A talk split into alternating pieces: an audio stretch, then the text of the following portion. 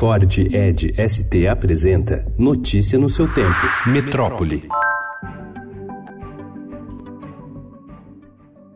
Hospitais brasileiros testam robô que usa inteligência artificial contra a sepse. A cada 3,8 segundos, o robô Laura faz uma varredura nas informações sobre pacientes internados e, utilizando inteligência artificial, consegue mapear casos de sepse, que é a grave infecção que pode afetar o funcionamento dos órgãos e levar à morte. A plataforma criada pelo arquiteto de sistemas Jackson Fressato, de 40 anos, está presente em 13 hospitais em três estados e deve chegar à capital e ao interior de São Paulo em novembro.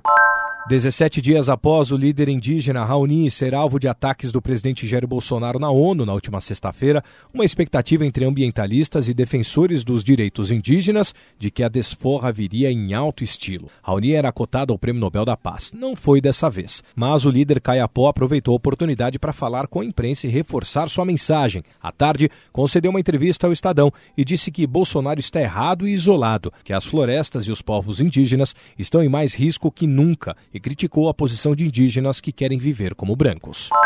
Um total de 198 toneladas de borra de petróleo já foi recolhido das praias do Nordeste brasileiro. O material que começou a ser notado no mês passado é retirado por equipes do IBAMA, do ICMBio estaduais e municipais e tem sido levado para aterros industriais, onde parte é incinerada. Já são 43 dias desde a primeira detecção do material.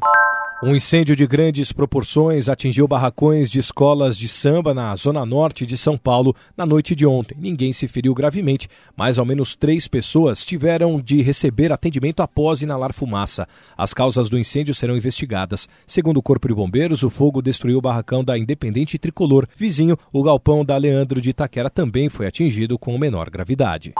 O Estadão fez viagens de ônibus por três linhas pouco convencionais de São Paulo. As rotas incluem aldeias indígenas e tem até travessia de balsa. A linha 477P, que liga Ipiranga ao Rio Pequeno, por exemplo, tem o trajeto mais longo da cidade. A viagem tem um quê educacional, pela janela é possível perceber a diferença econômica dos bairros. Já a linha 6105, que liga a barragem ao terminal Parelheiros, é bem mais curta e passa pelas aldeias Tenondé Porã e Crucutu, às margens da represa Billens. E a linha 6L11, que tem a função de servir como ligação da população de Bororé, no extremo sul de São Paulo, com unidades de saúde e escolas do Grajaú. Notícia no seu tempo. É um oferecimento de Ford Edge ST, o SUV que coloca performance na sua rotina até na hora de você se informar.